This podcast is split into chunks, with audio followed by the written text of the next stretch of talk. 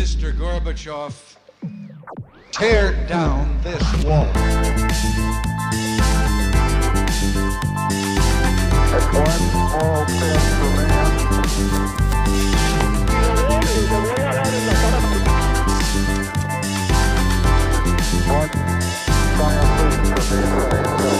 Hola, buenos días a todos y bienvenidos a un nuevo programa de Caparchando. Hoy es un programa muy, muy importante para nosotros porque como pueden ver estamos estrenando sede, ya tenemos estadio propio y la verdad que no hay nada mejor que debutar hablando del tema que más me gusta a mí en la vida, que es Millonarios, así que nos damos el placer de tener a Juan José Correa con nosotros, DT de las inferiores de Millonarios. Juan José, ¿cómo está? ¿Cómo le va, Rafael? ¿Todo bien? ¿Usted qué tal? Bien, hermano, todo bien. Aquí, la verdad, muy contento de que usted esté acá. La verdad, qué orgullo. Muchas gracias, qué bueno, yo también. Bueno, no, eh, Juan José, la verdad que me gustaría empezar por, por lo primero. ¿Cómo, ¿Cómo termina un politólogo uniandino dirigiendo inferiores de millonarios? ¿Cómo, cómo, cómo es su historia de vida? y cómo, Mm, digamos que yo, el fútbol siempre fue mi, mi pasión, mi enfermedad desde niño, desde muy chiquito. Y soy un futbolista frustrado como, como muchos de, de los que amamos el fútbol. ¿Hizo, hizo inferiores usted? No, y estuve muy lejos. Estuve muy, muy, muy lejos. La verdad es O que... sea, como yo. Sí, no, no, no era bueno y, y eso obviamente generó dolores y cosas. Y sí, siempre quedé con esa espina de no haber podido estar en el fútbol como jugador y seguí el camino de, pues como de todos, de bueno, entonces estamos en el colegio, nos tenemos que graduar, tenemos que entrar a la universidad. ICFES. eh, Sí, todo, todos. todo, todo. ICFES, eh, tal cual, Semana presentarse a las universidades, semana de inducción, todo esto. Eh, y yo también desde, desde muy niño, digamos que mis dos pasiones siempre fueron el fútbol y, el servicio. Siempre tuve como una conciencia, una necesidad de, de hacer algo por, por la gente. Vivimos en un país extremadamente desigual. Eh, y siempre sentí que, que por las oportunidades que había tenido, quería hacer algo donde pudiera impactar en lo que más pudiera. Y eso fue lo que me llevó a mí a decidir estudiar ciencia política. eh, con opción yo hice ciencia política con opción en filosofía y en periodismo en los Andes. Eh, empiezo la carrera, empiezo a trabajar, incluso eh, monté una fundación con la que fue mi pareja durante muchos años.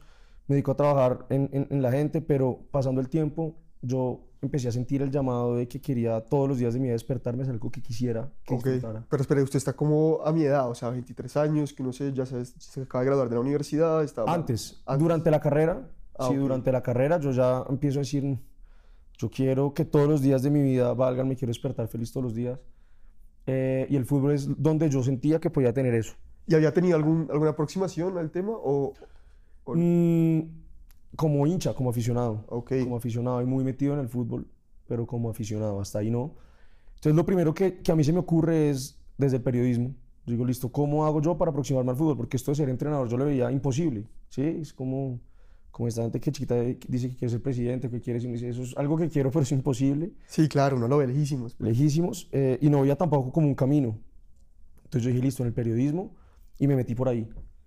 Y empecé como columnista de Marca Colombia, de un, un medio que ya no existe, que se llama Nuevo Estadio, de Antena 2, columnista de fútbol, y a mí me gustaba el, el juego, me- y yo me interesaba por lo que pasaba en el juego, no tanto hablar de los rumores de si el, este jugador se pintó el pelo hizo esto, sino de lo que pasaba en la cancha. Sí, lo entiendo. Entonces intenté como, como intentar acercarme a lo que es la táctica y empecé, y empecé y después estuve en programas de radio, estuve en el equipo de trabajo de Planeta Fútbol, que es el programa de Carlos Antonio Vélez. Ah, ok. Eh, estuve también como columnista en, en La Jugada, un programa que tenían Martín de Francisco, Antonio Casale, Clara Y- y- Tamara, varios. ¿Y lo de la dirección técnica empieza como algo para complementar el periodismo? No, no, no, no. ¿O cómo es esa decisión? Yo entro en el periodismo intentando acercarme al fútbol y cuando estoy ahí veo que eso no es lo que yo quiero. Eso está muy lejos del fútbol. De fútbol se habla un ratico y tocaba hacer otro montón de cosas que, que no es lo que yo quería. Sí. hasta que ya digo, "Mm, mm, me la voy a jugar, me da igual, hablo con mi familia. ¿Y cómo, que- cómo fue esa charla? O sea, usted les dice... Les digo la verdad, les digo, vean, estoy a un año o menos de terminar la carrera, estoy muy agradecido, pero esto no es lo que quiero para mi vida y me voy a dedicar al fútbol, sea como sea. Eh, ellos me apoyaron, mis papás me apoyaron desde el comienzo, me dijeron que terminara la carrera y que ellos me apoyaban. Y desde ahí empiezo a buscar por dónde meterme. Y justo en ese momento, antes de yo graduarme, eh, llega una persona a Colombia que es de mis principales maestros y que jugó un papel fundamental, que es Juan Manuel Lillo.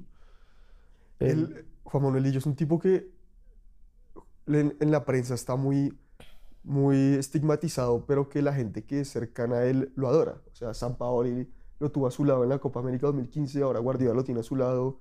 Eh, Guardiola cuando juega un partido contra el Almería de Lillo se enamora de él, del juego de Lillo, y él llega a Millonarios 2013, si Sí. estoy mal, y ahí usted lo conoce.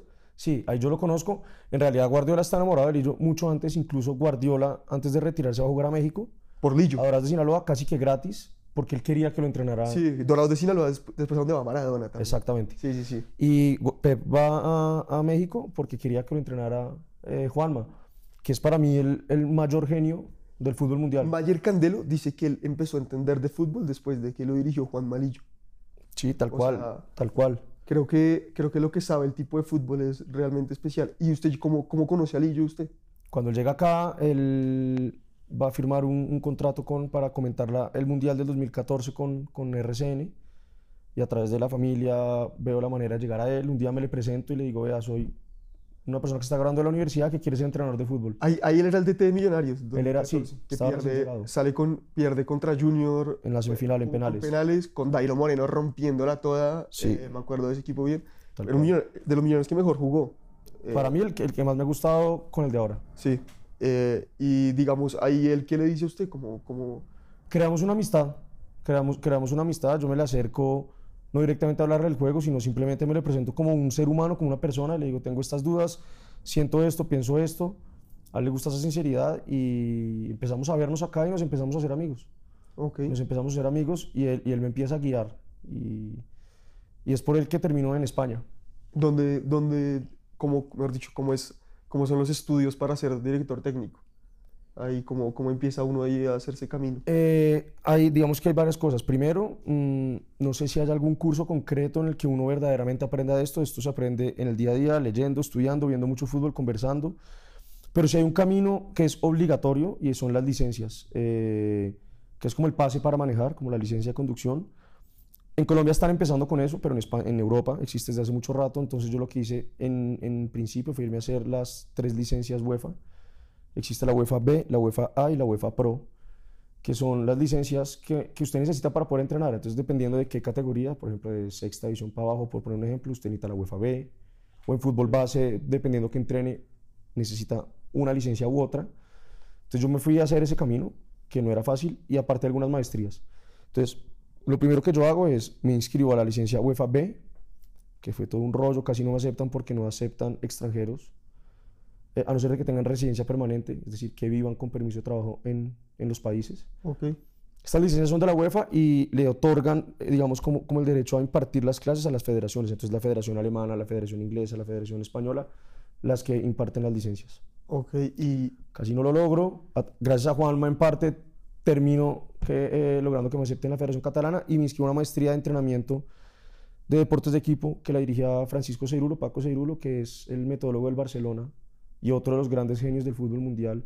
me, y cuando dice metodólogo, ¿qué hace? O sea, ¿qué, qué se encarga eh, Paco? de- Metodología, a ver, la, la- la palabra metodología quiere decir una forma organizada de hacer las cosas que perduren en el tiempo. Sí, es una forma de hacer las cosas. Entonces Paco lo que hace es eh, desarrollar una metodología de entrenamiento de él, el microciclo estructurado, que es una, junto a la periodización táctica, de las más conocidas y las que más se usan en el mundo.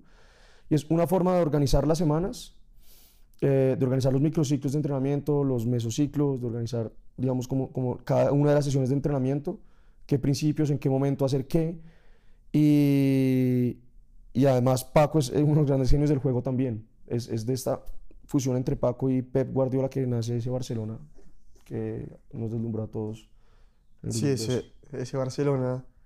Ese equipo fue una locura y creo que a usted que le gusta pues tanto la metodología y el fútbol base era como una, como que ese Barcelona era una piedra fundacional que se había sentado con Johan Cruyff y después Guardiola simplemente pues revoluciona el mundo, pues como nos deslumbra a todos con ese equipo por, por su manera de jugar y pues no sé cómo, cómo lo vea usted, pero, pero ¿qué tenía ese equipo que era distinto? Como que era que todo el mundo estaba muy convencido de una idea. ¿O? Eso en realidad empieza antes, empieza con Rinos Michels. eh, ah, que es la, la naranja mecánica. Exacto, que Sí. también es entrenador del Barça. Digamos que Cruyff toma el testigo, lo perfecciona, Pep juega para Cruyff y Cruyff de ahí lo saca. Y eh, Paco Seirulo es una persona que, que acompañó a todas estas personas en sus cuerpos técnicos. Eh, Paco era el, el preparador físico, él empieza como, como preparador físico, pero era el preparador físico casi asistente de Cruyff. Entonces se juntan el asistente de Cruyff, un jugador, una persona con un cerebro eh, a todo nivel, no para el fútbol, un genio, como lo es Pep, y terminan consiguiendo esto. Mm, no sé si haya una clave, pero ellos lo que hacen es llevar el juego de posición a su máxima expresión, aprovechando eh, lo que era la masía. La masía ha cambiado, pero lo que era la, la formación del jugador en el Barcelona, donde desde muy niños entrenaban de una manera que era para esta forma de jugar, para esta forma de jugar, para hacer superioridades en todas las zonas del campo, para dominar el juego a través de, de la posesión del balón y sobre todo de la posición, que la gente confunde mucho. El juego, la gente cree que es juego de posesión, la posesión no es lo importante, es la posición. Guardiola dice que él odia el tiki-tiki. El tiki-taka sí, Que, que él odia, que él odia los pases sin sentido alguno Tal y que los pases tienen que ser pues como con el sentido de atacar. Tal cual. Y claro, además que, que se le ha catalogado y la gente, eh, digamos, no entiende muy bien de qué se trata y cree que se trata de tener el balón por tener el balón. No, lo que pasa es que lo que entiende Pep y lo que entiende Cruyff y Antonio Mitchell es que solo hay un balón y que si lo tenemos, pues no lo tiene el rival y que para hacer goles nosotros necesitamos el balón. Si tenemos el balón y luego nos ubicamos de una manera determinada en el campo, respetamos las posiciones, logramos que el balón vaya a las posiciones y no que los jugadores se acerquen al balón, vamos a ir desorganizando al rival y es de lo que se trata. Sí, Johan Cruyff en la película de Messi dice que la mejor manera de ayudar a Messi es alejarse.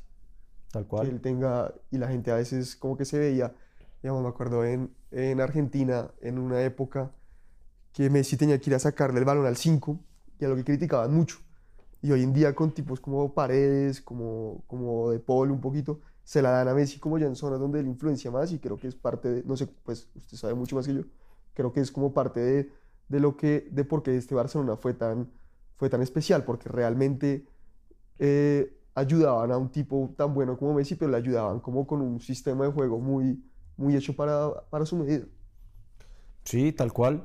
Es que e- es lo que usted dice, digamos que Messi en la selección y parte de lo que le ha pasado no es falta de ganas, no, no es simplemente que las posiciones no son tan claras en el campo, entonces Messi termina yendo a buscar la pelota a muchas zonas.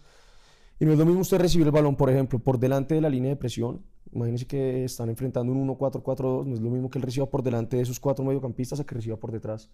Si él recibe por detrás y ya perfilado hacia el arco, que es lo que conseguía en el Barcelona, pues ya simplemente él tiene dos jugadores que son los centrales para eludir y, y- Sí, o sea, y lo conseguían. Sí, Messi cuando, Messi cuando enfrenta una línea de cuatro la destroza, o sea, cuando, de, cuando, las- cuando recibe detrás del volante de marca, hace, hace Y ahí es donde tenía que recibir. Y eso es el juego de posición. Entonces, ¿cómo con las posiciones? Vamos. Por ejemplo, no sé si usted alguna vez vio algún video en Río donde él hablaba de que Pep era muy, muy pesado con los extremos que tenían que Sí, que, que los fijaban, que se fijaran. Y eso es algo que cuesta, y, y me cuesta a mí, y nos cuesta a todos los entrenadores que intentamos hacer este tipo de fútbol, porque el jugador le gusta la pelota. Y es difícil ayudarlos a que entiendan que es mejor que toquen el balón menos veces, pero que cuando lo toquen estén en uno contra uno. Por ejemplo, si tengo un extremo rápido y se la pasa por dentro todo el tiempo buscando el balón, pues sí va a participar, pero va a ser muy poco determinante. Más bien, si yo lo mantengo allá, pegado a la banda, por ejemplo, tenemos un plan de juego, traemos el rival a una zona para luego encontrarlo a él en uno contra uno y ese jugador es bueno. Yo sé que él ahí va a marcar diferencia y que cuando reciba la pelota, la probabilidad de gol es muy alta, por ejemplo. O sea, la idea es que, digamos, eh, no sé, hay un tipo, a mí me parece un tipo muy distinto en el fútbol colombiano que es Daniel Ruiz. La idea no es que él la tenga mucho, sino que cuando la tenga esté uno contra uno. Sería, sería como la...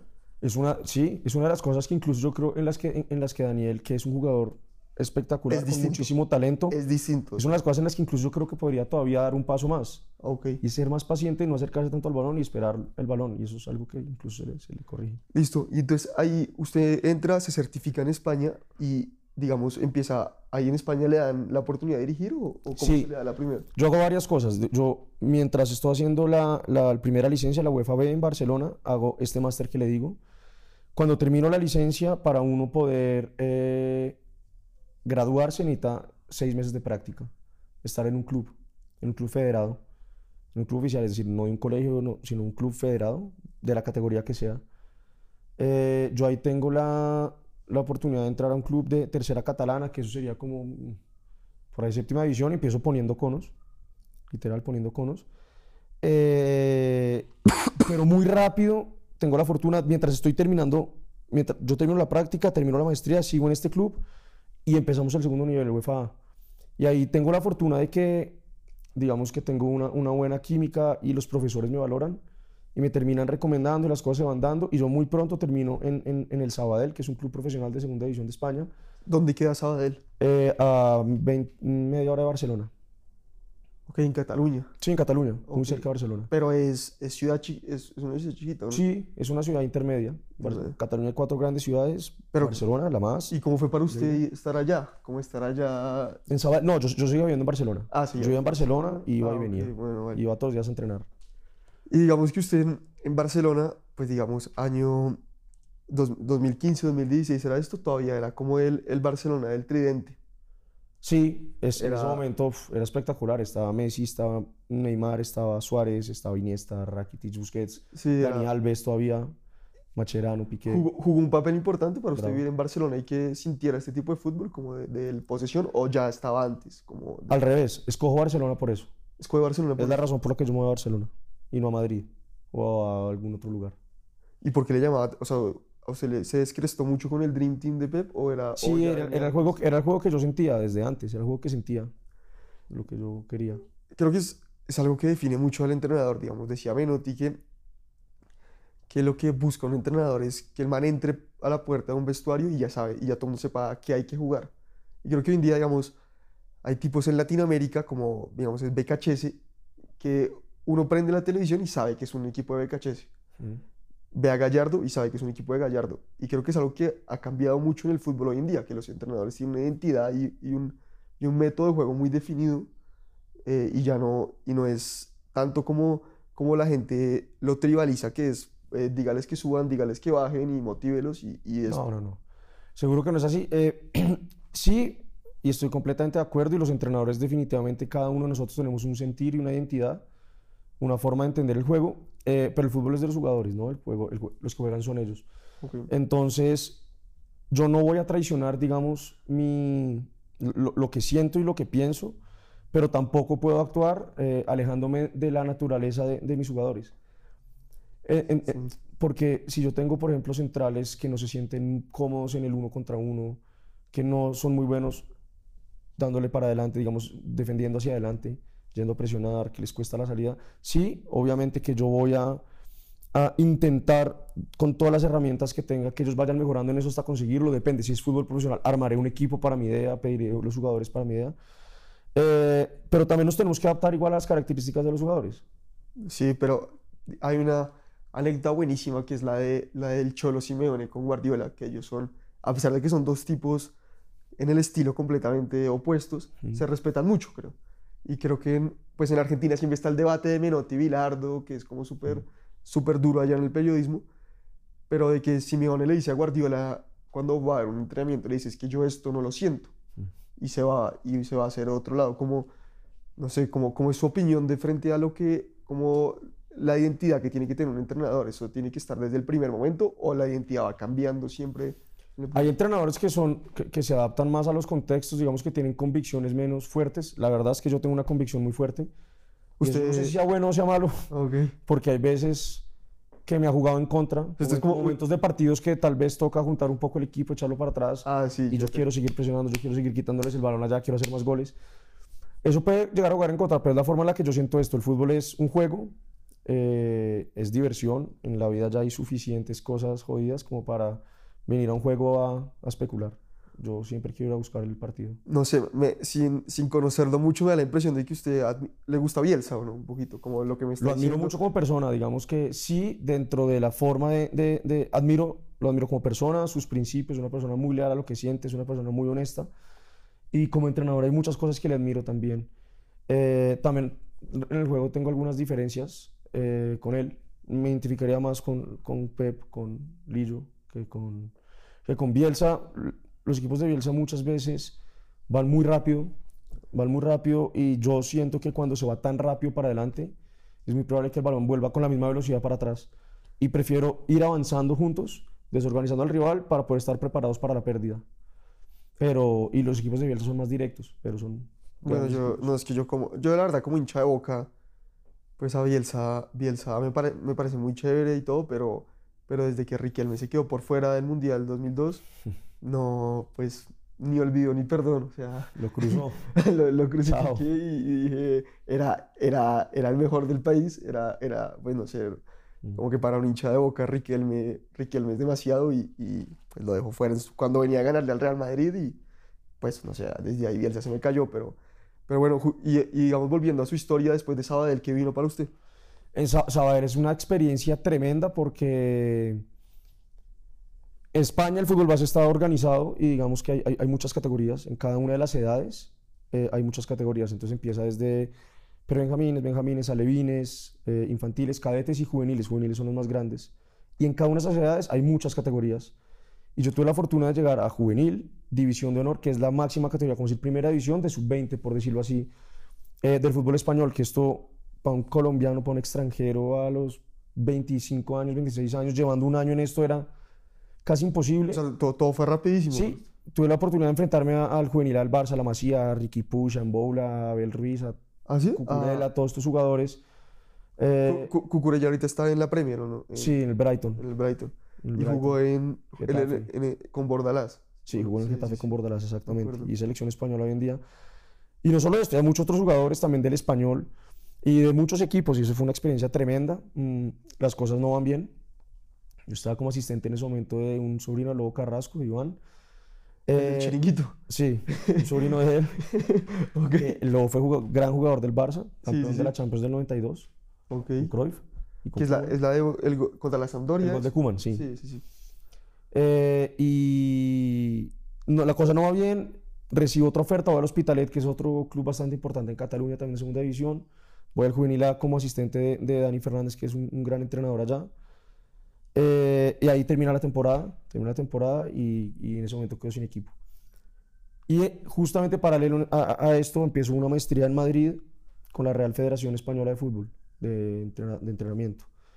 Donde era los lunes, me tocó ir todos los lunes de Barcelona a Madrid y volver estar allá al día y volver. Eso es lo que pasa en ese momento. Ok, y después de eso llega, llega usted a Millonarios o No, no, no, no, no, pasan estos por ahí dos años 2017. Luego empiezo el tercer nivel, el UEFA Pro, en el 2018, 19. Durante todo este tiempo vuelvo a Sabadell, digamos, voy a varios clubes, voy a un club más pequeño que se llama el Pallesá, luego voy al- vuelvo al Sabadell eh, como entrenador del, del- del Juvenil B. Eh, y, y doy vueltas, eh, empiezo otra maestría, una tercera maestría de la última, en el Barça, en el Fútbol Club Barcelona, en, en la ciudad deportiva del Barça, de entrenadores también. en la Masía? Sí, en la O Masía. sea, y cómo es, pues digamos que la Masía, por más de que ahorita el Barça no pase por un buen momento, pues la Masía sigue siendo, sigue, sigue siendo la Masía, o sea, Sí. sigue sacando talento muy importante. Ahorita, pues da, da gusto ver jugar a Pedri. Mm. Y qué tiene la Masía en términos de metodología que la hace distinta, como de que, como en, que se, se prioriza mucho la técnica, como que, que es tan distinto de la Masía para que surja como estos grandes Es- equipos. Y, verdad, si, si- si- si lo ve, el, Barça saca jugadores todos como de un mismo perfil, extremos de unas mismas características, interiores, jugadores interiores, mediocentros, centrales de unas mismas características, y todo tiene que ver con cómo se entrena, todo entrenarlo en, en- en- en situaciones de juego donde se esté estimulando, es más el cerebro y la comprensión del juego de jugador que la técnica. La técnica, si entráramos a hablar más a profundidad, diría que casi que ni existe ni es tan relevante, pero el Barça en lo que se centra es crear situaciones de juego todo el tiempo con una forma de entrenar donde el jugador tenga que estar pensando el, el- el- el- el- el juego y vaya, poder, y, y vaya pudiendo identificar lo que va pasando, no solamente identificar quién es el hombre libre, sino poderlo encontrar, eh, cómo crear superioridades. espera, ahí me, ahí me perdí un poquito. El, el- el hombre libre es, es como cuando mi equipo la tiene, buscar como... ¿Quién puede recibir? ¿Quién puede en el recibir? fútbol si- hay- eh, son 11 contra 11, quitemos los porteros que pues no participan de esta interacción. Eh, sin balón, con balón sí. Entonces hay un 10 contra 10, ¿no? El portero participa con balón. Entonces, si el portero, por ejemplo, tiene el balón y hay 10 contra 10 por dentro y el portero empieza a conducir, imagínense, va a pasar algo. Alguien va a venir a... Alguien va a venir a presionarlo. Ok. Y ese que lo viene a presionar estaba con alguien. Ah, este es el Ay, hombre libre. Listo.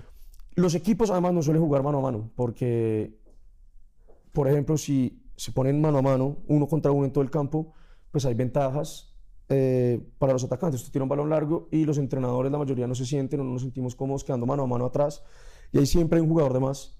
Si usted por ejemplo, un 1-4-3-3 enfrentando un 1-4-4-2, atrás casi siempre quedan 4 contra 3. Entonces, si quedan Ok, 4 sí. contra 3, quiere decir que en alguna zona del campo hay un jugador libre.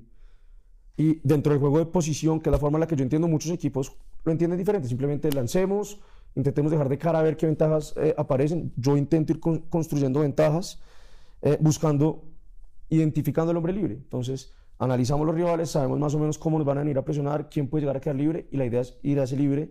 Cuando el balón lo encuentra ese libre, pasan otras cosas e ir generando libres en zonas donde a nosotros nos interesa. Ok, listo. Y, y digamos del otro plano del fútbol, de la defensa, ahí, ahí decía Cruyff en un video famoso que si uno tiene que defender todo este cuarto, es el peor defensor del mundo, pero que si uno tiene que defender esta silla, pues es el mejor defensor del mundo. Ahí la presión es muy importante que los equipos que hagan. O sea, cuando está viendo fútbol y dice, me gusta cómo están presionando, ¿qué es lo que se tiene que fijar? Que vaya, que esté coordinado, que estén muchos. Hay muchos principios. Lo primero es estar juntos, porque a lo que se refiere Cruyff en, ese caso es que la gente, por ejemplo, muchas veces, y sobre todo en Colombia, uno está en el estadio y un equipo se empieza a dar paz y le dice, ah, vamos directo, vamos más rápido. Entonces quieren que la lancen, por ejemplo. La lanzan, el balón le cae a un central del otro equipo y además también quieren que se presione rápido. Y si el equipo está completamente estirado, el central lanza un balón largo, hasta, hasta in- intentando encontrar al punta, no lo encuentra, encuen- el balón le cae a un central del otro equipo, el equipo está estirado, ¿cómo pretendemos poder ir a presionar si estamos todos muy separados? Entonces, lo primero es estar juntos, por eso es importante ir avanzando, esa es la importancia de la posesión, o una de las razones de la importancia de tener la pelota. O sea, también es un tema de defensa, como que no es solo para, digamos, jugar más vistoso y atacar mejor, No. también es un tema... Es que no podemos separar el momento con balón del momento sin balón, están completamente relacionados. Ok. Eh, y es uno de los, digamos, de los paradigmas que rompió a nivel mundial Pep. De, eso fue una de las razones también del éxito. Que un equipo que tan pronto perdía el balón, lo recuperaba, pero su capacidad para recuperar estaba completamente relacionada con su capacidad con el balón y su capacidad con el balón estaba completamente relacionada con su capacidad para recuperar el balón rápido. Entonces en la presión muchas cosas, orientar, lo primero es orientar, que todos sepamos hacia dónde los queremos llevar, dividir el campo, eh, llevarlos a una zona, ir cortando las líneas de pase, ahí hay muchas, muchas cosas en cuenta. Sí. Y listo, después, o sea, después de maestría en Barcelona, la Masía, eh, digamos, en ese momento, ¿quién dirigía? Lu- ¿Luis Enrique? ¿Dirigía a Barcelona? Mm, ahí después de, en ese momento, no, yo creo que ya Valverde estaba en ese Valverde. Y digamos, ahí usted, ¿tenía contacto con él usted o no? Lo vi entrenar muchas veces eh, en clases y esto, pero contacto personal de amistad, no. No, ok. Y, pero que me preguntaba en qué tanto se meten los, digamos, si llega, no sé, ahorita llega por así, Gallardo a, a, a Barcelona, ¿hay, hay un contacto directo entre el, el DT principal y el de las inferiores o, o esto solo es cuando... Eso hay- depende del entrenador. Eso depende del Ok. entrenador. Hay entrenadores que han tenido las puertas muy abiertas, que están muy interesados en lo que pasa abajo. Hay otros que las cierran por completo. Como Valverde estaban cerradas, Valverde yo creo que no sabía ni quién eran los entrenadores del fútbol base. O si sabía los nombres era mucho. Eh, eso depende, depende de, de cada uno. Y después de esta experiencia, ¿ya llega a Millonarios o No, ahí me, me busca. ahí voy a tercera división, que también fue una experiencia tremenda. Ya, Ahí ya profe- profesional en España. Ahí ya no son juveniles. No, no. Tercera división. Y ahí cambia mucho porque ya es competitivo puramente. Claro, ¿no? Ya, claro. ya no es un tema de formación, sino es No, un no, tema no. Ganar. Esto es plata, esto es ascender, Sí, no esto es por descender. plata ya. los jugadores con salarios ya altos, Sí, al- al club final- organizado con su estadio, se llama La Igualada, a mí me busca, se llama Moja, el el- le dicen Mohamed El Jagobi, fue un exjugador del Barcelona, del Español, del Deportivo La Coruña, Osasuna, muchos equipos, y él era el entrenador del Igualada. Y él estaba buscando, lo nombran en tercera división y empieza a conformar cuerpo técnico, alguien le, le habla de mí, nos reunimos y terminó trabajando con él. En Esa- tercera división. En tercera división, sí. ¿Y cómo fue esta experiencia ya por primera yo era menor que muchos jugadores, jugadores que han jugado Champions, Primera División, todo. ¿Quién estaba que había jugado. Champions? O sea? No, no, Cristian Hidalgo, jugadores españoles, pero Ah, ok. ¿Y, ¿Y cómo fue para usted esto? Como, o sea, llegar muy retador, muy retador, pero ahí como entrenador, si, si uno quiere estar para esto, le toca pararse y mirar a los ojos al que sea. Y el primer día me temblaban las piernas, obviamente, pero convencido de lo que uno sabe de la capacidad y ya, y las cosas empezaron a ir bien. Para mí dentro del grupo, a nivel deportivo no nos fue bien, éramos el equipo con, uno de los equipos con el presupuesto más bajo. La pretemporada empieza en mayo y a nosotros nos echan el 20 de diciembre del 2019, justo antes de que empezara la pandemia. Fútbol es muy cruel. Sí, Fútbol es, o sea, hay ese tipos como, no sé si está, no sé si está siguiendo la campaña de Fernando Gago en Racing sí, algo. y pues venía para arriba, per- pierde con Boca la semifinal de la Sí. Copa y en un partido que lo baila, sí. lo baila a, a Boca. Sí, tal cual. Y ahorita parece que pues se, se está, pues como que todo se está cayendo a pedazos. Ojalá, ojalá cambie y ojalá me equivoque yo, pero es muy jodido, es muy jodido, es muy, muy. Y además que en el fútbol no hay una, una relación tan lineal y tan directa entre lo que se hace y el resultado como en otras cosas que además Veda hace y en otros trabajos, si usted hace las cosas bien, yo no sé, un arquitecto si diseña bien el plano y estudia bien el terreno y esto, pues la casa va a quedar bien hecha. No Sí. importa lo que usted haga. Primero, como entrenadores, no dependemos de nosotros, dependemos de los jugadores. Y piense que en el fútbol son 11 seres humanos que somos estructuras hiper, hiper complejas, con Sí, mil claro. cosas intentando interactuar para conseguir un objetivo común, donde las cosas pueden salir o no salir. Millonarios, ahora, nosotros contra Junior Nacional merecimos ganar los dos partidos, creamos muchas situaciones de gol Sí. y no las metimos. ¿Y eso cómo se explica? Entonces, ahora es un fracaso, pero resulta que si uno de los balones que sacan de la raya es gol, pues estamos hablando de otra cosa. Y sí, yo, yo, yo he empezado a entender eso a las patadas, después de, pues digamos, yo he sido muy aficionado al fútbol y siempre digo que, que con periódico del lunes todo el mundo es genio, ¿no? O sea, con, todo el mundo dice es que el técnico hizo este error y todos, y, y aparte, pues todos en, en el café de la universidad y en, y en el radio, que los periodistas deportivos son los primeros en decir, es que si eh, el técnico sacó a este y nadie entiende y, y, y esto, o sea, es fútbol, ¿sí me entiende? Eh, si, digamos, hay, hay, un, hay un ejemplo que, que a mí me gusta mucho, que es el de, el de un cambio famoso en el fútbol argentino, que es 2006, cuartos de final, Argentina-Alemania, y Peckerman saca a Riquelme, mete a Julio Cruz, y el man dice, yo después, después pude investigar por qué hizo eso, y fue porque Julio Cruz era un jugador alto, y era para defender los corners de Alemania, minuto 78, cerrar el partido, 90, eh, ganar, punto. Al minuto 83, Alemania metió un gol, y después todo el mundo le critica que no metió a Messi, que sacó a Riquelme, todo eso, y, y es muy cruel el fútbol, es como esta noción de que todo el mundo quiere explicarlo con métodos científicos y a veces cuando uno empieza a gustar del fútbol por el fútbol entiende que esto es, pues que, es muy cruel, que el fútbol tiene un componente aleatorio muy grande. ¿no? demasiado del azar hace parte intrínseca del fútbol. Eh, de todos los sistemas dinámicos, complejos, pero sobre todo de una actividad como el fútbol, donde es que cualquier cosa puede pasar y lo que dice usted, y es muy fácil juzgar sin saber primero por qué se toman las decisiones, en qué nos basamos a la hora de nosotros tomar una decisión de hacer un cambio, de modificar una estructura o lo que sea. Y, y es muy fácil hablar después de que pasó. Sí, con- Porque entonces si no hacen el gol y Julio Cruz saca tres balones, entonces Peckerman es un genio, pero de pronto pasa que les ganan un cabezazo y es gol, entonces ahora Peckerman es, es, es un pendejo. Eso es muy, muy jodido.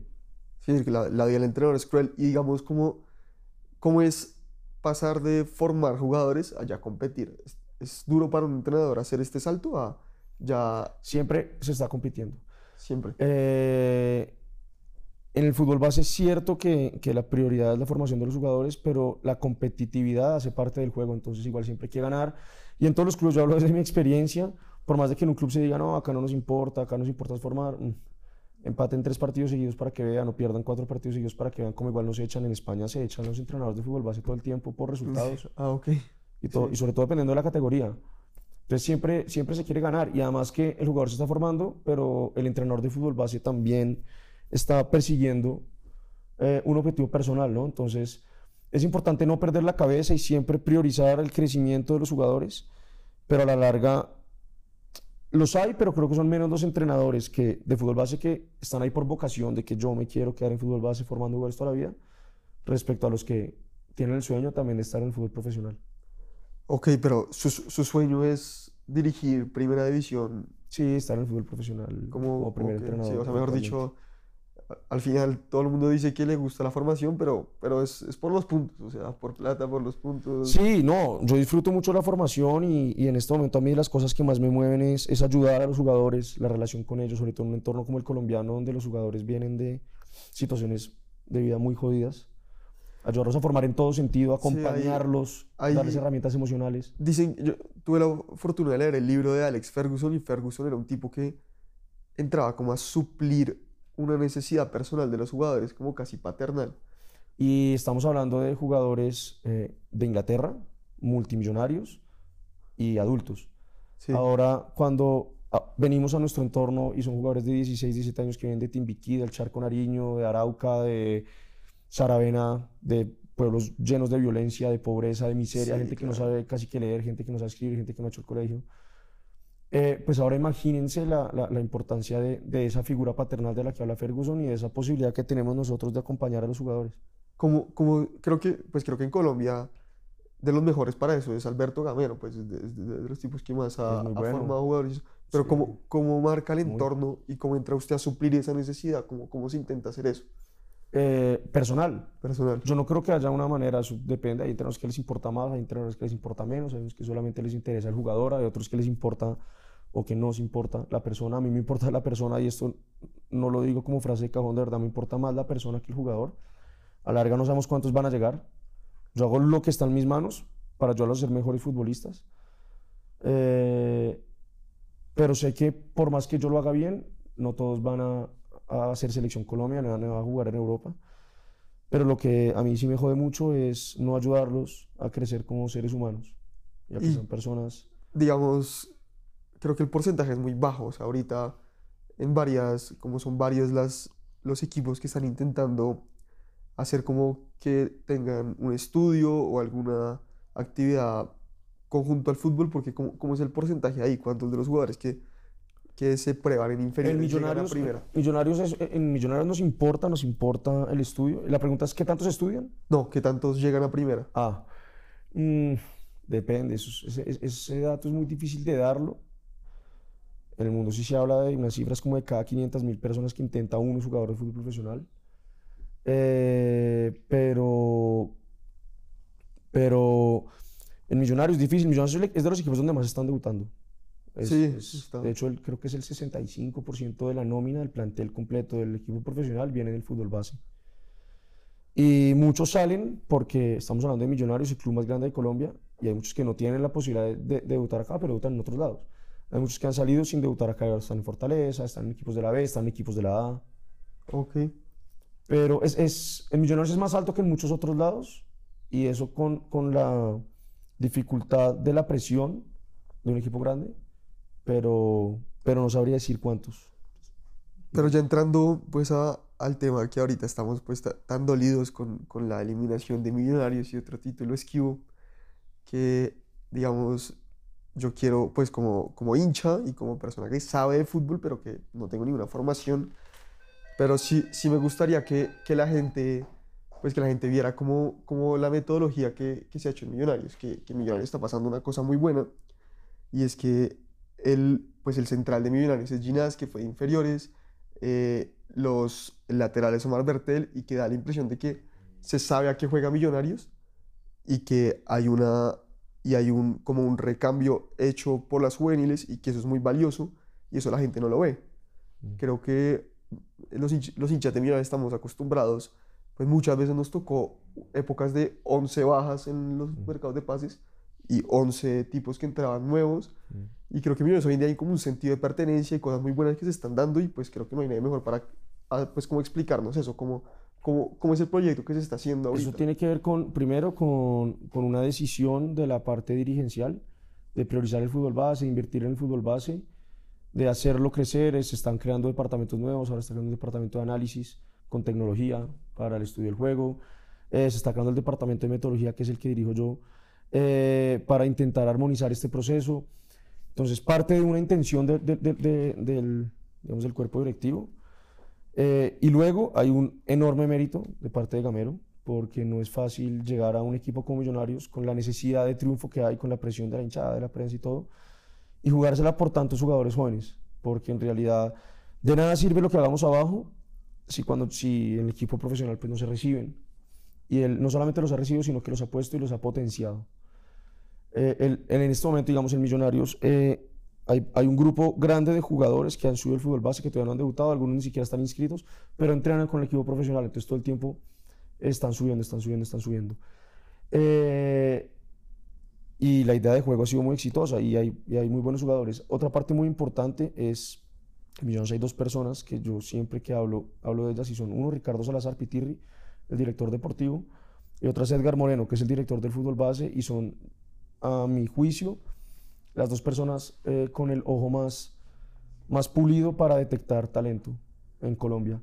¿Cómo se, hace, ¿Cómo se hace ese trabajo? A mí sí me ha interesado mucho. Son extraordinarios. Eh, ellos tienen, primero, son personas que llevan toda la vida en el fútbol y conocen a mucha gente en todo Colombia. Tienen muy buena relación con entrenadores desde clubes grandes y presidentes de clubes grandes aquí y en otros lados, hasta con entrenadores de pueblitos, de escuelitas en barrios, en el pueblo más apartado, en el caserío más apartado del Pacífico o de la costa caribe, donde sea.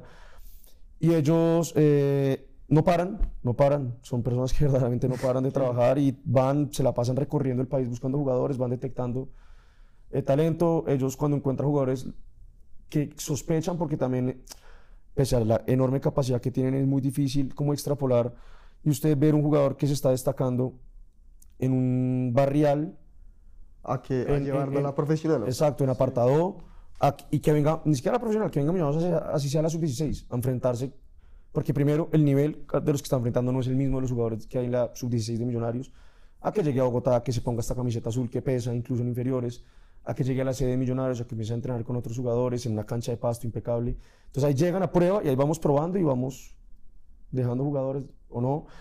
Esa es como la parte de la captación y luego viene el, el, ya el desarrollo del jugador. Y lo que estamos haciendo ahora es, es organizando las cosas para entrenar de una manera determinada, eh, definir muy bien qué es lo que se quiere que sean millonarios, no solo aquí, sino en el futuro, eh, y que esto nos trascienda tanto al cuerpo técnico ahora de la profesional, como a mí en metodología del club o a Edgar como director de fútbol base y que Millonarios sea un club con una identidad de juego definida, con, con, una identidad de jugadores definida, unas características de los jugadores que buscamos, nosotros no nos interesan en este caso, y no es ni mejor ni peor, es lo que nosotros buscamos. No nos interesa, por ejemplo, centrales que se quiten el balón de encima y que sean los más fuertes y los más rápidos, pero que no se sepan relacionar con el balón y que no entiendan, porque es muy importante para lo que estamos construyendo. Entonces buscamos jugadores de unas características determinadas y luego los entrenamos para eso. Sí, yo creo que es, no sé, creo que el Tolima también tiene algo, pues tiene un proceso interesante con los jóvenes, pues ha sacado, sacó a Wilmer Barrios, Sebastián Villa. Cada vez menos.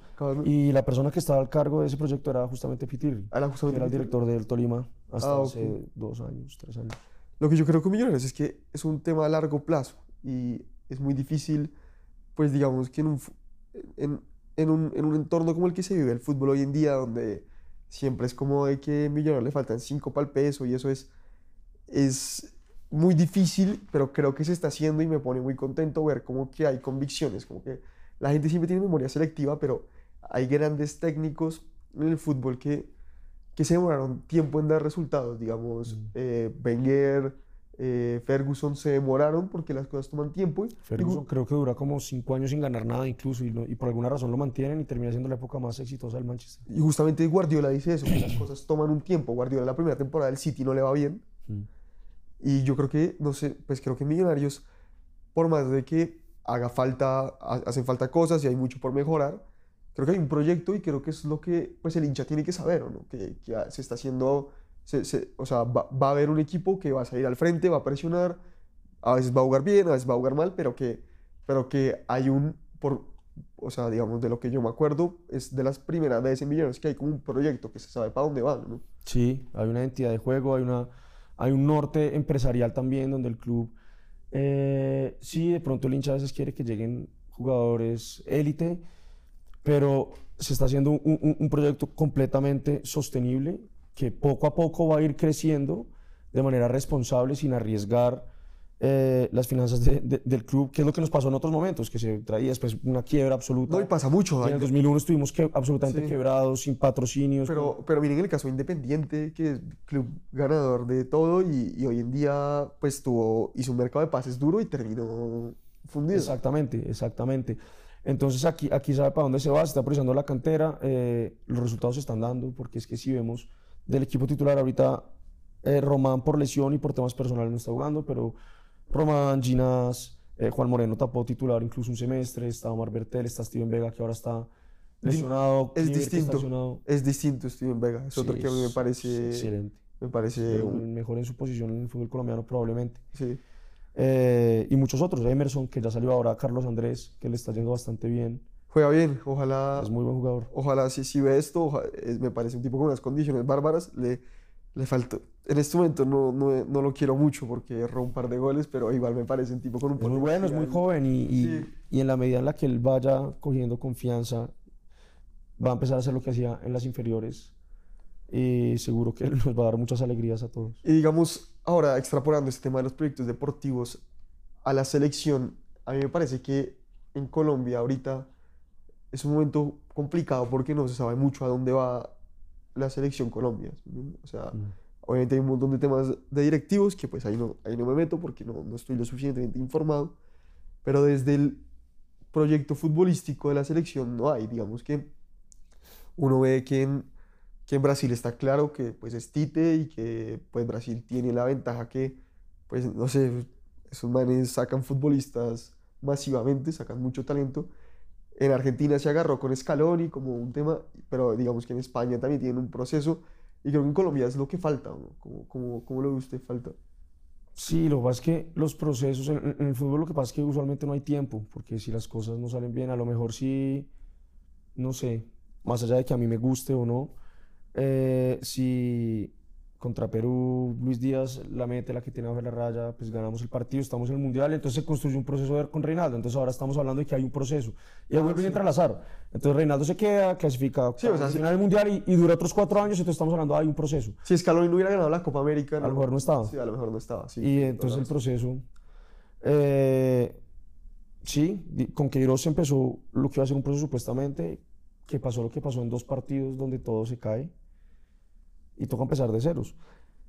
Entonces es complicado porque es que, y sobre todo en una selección hay demasiada presión y, y, y algo como las eliminatorias se pierden dos partidos seguidos, te alejas del mundial, entonces empieza la presión y estas bolas de nieve de que hay que cambiar y Cuando, cuando vino Ginás aquí a hablar, dijo que Ginás también es un, es un apasionado por el juego, ese man. Yo creo que, pues nunca le dije, pero yo creo que el man algún día será entrenador, ojalá, que le va- y que sea muy exitoso, pero, pero él decía que él, él le encanta ver los partidos de, del Liverpool y del City cuando le preguntamos eh, qué equipo se sienta a ver. ¿Usted también le pasa lo mismo? Eh, yo creo que son los dos mejores equipos del mundo. los dos mejores, a pesar de que el Madrid haya ganado la Champions, Sí. ¿por qué? Es que en el fútbol influyen muchas cosas y no estoy diciendo que el Madrid no sea muy bueno, pero creo que son los, los equipos con, con las ideas de juego más claras y los que mejor las ejecutan. Ah, luego, luego no, siem- no siempre gana el mejor. Es que ese es el problema también, que el fútbol no siempre gana. ¿Y quién es el mejor? Pues yo diría el que más lo merece. Entonces la gente dice, bueno, pero ¿qué es merecer en el fútbol? Yo diría que lo único lo que nos podemos remitir ni siquiera es a la cantidad de goles. Eso es lo que hace quien gana, pero el merecimiento. Yo, a mi forma de entenderlo, es el equipo que más situaciones de gol crea y el que menos situaciones de gol le crean. Y esto no tiene que ver con el estilo, porque yo no puedo entrar a valorar, puede gustarme o no lo que hace Simeone, que lo admiro profundamente y me parece un monstruo, más allá de que no me guste para nada lo que hacen sus A equipos. mí sí, a mí sí me gusta. Lo, lo siento es- mucho. O sea, y es, y es es completamente válido, pero, eh, la canti- pero, pero independiente de, de- de las formas y del estilo, si un equipo es difícil crearle situaciones de gol y encima crea muchas situaciones de gol, yo creo que es un equipo que, que merece ganar. Y el City en los dos partidos con el Real Madrid fue muy superior eh, y termina perdiendo, entonces... Y de hecho, pasa una cosa en ese partido, que es que Guardiola, digamos, quiere cerrar el partido con un cambio al final, que es creo que el de Fernandinho, que lo mete. Y, Tocaría preguntarle a Pep qué es lo que quería hacer pa- para cerrar ah, bueno, sí, tiene toda Sí, la sí, razón. si quiere cerrar el partido y, además que cerrar el partido, porque es que para cerrar el partido muchas veces uno puede meter un interior más, por ejemplo, a tener más la pelota, alejarlo de- de- de- del arco propio. Hay, hay, hay muchas formas y yo no creo más que hayan formas de cerrar los partidos. Si hay, si hay ideas muy preestablecidas de se va ganando, quedan pocos minutos, meta toda defensa, eh, enciérrese. Y yo he visto muchas veces que hay equipos que han hecho eso, iguales hacen el gol. Sí, Entonces, esto tiene un componente de azar, pues que usted mismo dice. Y digamos, eh, ¿qué opina usted de esa frase que dice que el 5 define la característica de un equipo? Sí, para mí es completamente cierta. Obviamente no podemos decir solamente por el 5, pero el, el mediocentro para mí es el jugador. Todos son igual de importantes, pero es el jugador que sí le da la identidad, porque es el jugador que uno tiene la cancha de frente la mayor parte del partido es el- y, es el jugador que conecta el inicio de juego, los, los de atrás, con, con el mediocampo y lo de adelante. Es el jugador que más toca el balón en la gran mayoría de equipos. Entonces, dependiendo de las características de ese, de ese jugador, vamos a ser un equipo que va a poder tener más o menos el balón. Si, si pudiéramos tener 100 millones de euros, o bueno, no más, porque hoy en día se paga una barbaridad, ¿a quién trae usted para que sea el medio centro de su equipo hoy en día? ¿Para Mm, cuántos años? ¿Para uno Busquets? Para uno Busquets y para varios ya. O sea, Voy a usted, usted, usted es busquetista Sí, a la muerte. sí. ¿Vio a, mejor que he visto en su posición. vio a Riquelme hablando? ¿De Busquets? Sí, que dijo vi. que Riquelme, que, que Busquets nos dañó la cabeza a todos, que Sí, hoy en día creemos que los enganches pueden jugar de 5 y no es así. Es el mejor, es el mejor en su posición. Para mí, mejor que yo he visto, por lo menos, a mis 32 años, en, no sé, 20 años viendo fútbol. Eh, es, y bueno, y si le tocará para proyecto a largo plazo, ¿a quién ve usted interesante? Rodri me gusta. Rodri. ¿Por qué? Por este. Su capacidad de relacionarse, su comprensión del juego. Thiago. Y salvo Pep, ¿qué otro, cuál es el otro entrenador que, digamos, un entrenador, digamos, que no sea tan reconocido en el mundo que usted dice que le gusta cómo juegan sus equipos? Lillo. Lillo. Sí, el, el Ajax me gusta. Eric Ten Hag, que ahora al Manchester. como, di- ah, tengo una apuesta con un amigo que se llama Santiago Mora, que seguro se va a escuchar esta entrevista porque es más enfermo del fútbol que yo. Y le tengo una apuesta al man, que es que Eric Ten Hag va a traer a Lisandro Martínez. ¿Y, y por qué? ¿Por qué? ¿Por qué? Porque el, porque el, el, el United no tiene un central zurdo. Sí. Digamos que creo que a Maguire se le ha complicado mucho jugar a perfil invertido con la salida y todo eso. Se le ha complicado Sí. mucho. Y creo que Lisandro Martínez es un tipo que tiene eso como del primer pase y de cosas que definen mucho un equipo de Ten Hag. Puede ser. Y yo creo que sería una buena apuesta. Y es, y es- y es muy probable. Ese Ajax que le ganó al Madrid también descrestó Sí, muchísimo todo el jugaba mundo. muy bien. Oiga, bueno, mi hermano, aquí bien. tenemos un cierre para todos nuestros invitados y es que, y es, digamos, lanzar una predicción de usted qué cree que va a pasar en los próximos cinco años. Eh, usted que es un tipo que claramente le gustan las cosas a largo plazo y el fútbol nos interesa a todos, digamos, cuál, que, quién, para los que, para que, digamos, en cinco años, cuando usted esté, ojalá dirigiendo la primera de Millonarios, pero no sé por qué, porque yo soy soldado del profe Gamero, entonces por mí que se quede 10 años Y por más. mí también. Sí, entonces no sé si lo que le deseo es que dirija la primera de Millonarios, pero ojalá esté dirigiendo en primera y se le estén dando las cosas. ¿Qué cree usted que va a pasar en el fútbol de aquí a cinco años que sea como un poquito controversial? En Millonarios. En Millonarios y en el fútbol en general. Mm, En Millonarios, pues en cinco años, en 10 torneos, vamos a quedar campeones dos, tres veces. Eh, vamos a hacer un muy buen papel en una Copa Libertadores. Eh, si el proceso sigue como sigue, que seguro que será así. Y en el fútbol, el Barcelona volverá a ser lo que fue. Volver a hacer lo que fue No sé si lo que fue, pero volverá a ganar y estar en lo más alto. de la mano de Xavi. Sí, Usted es soldado de Xavi. lo admiro mucho. Listo, buenísimo. Hermano, muchísimas gracias por venir.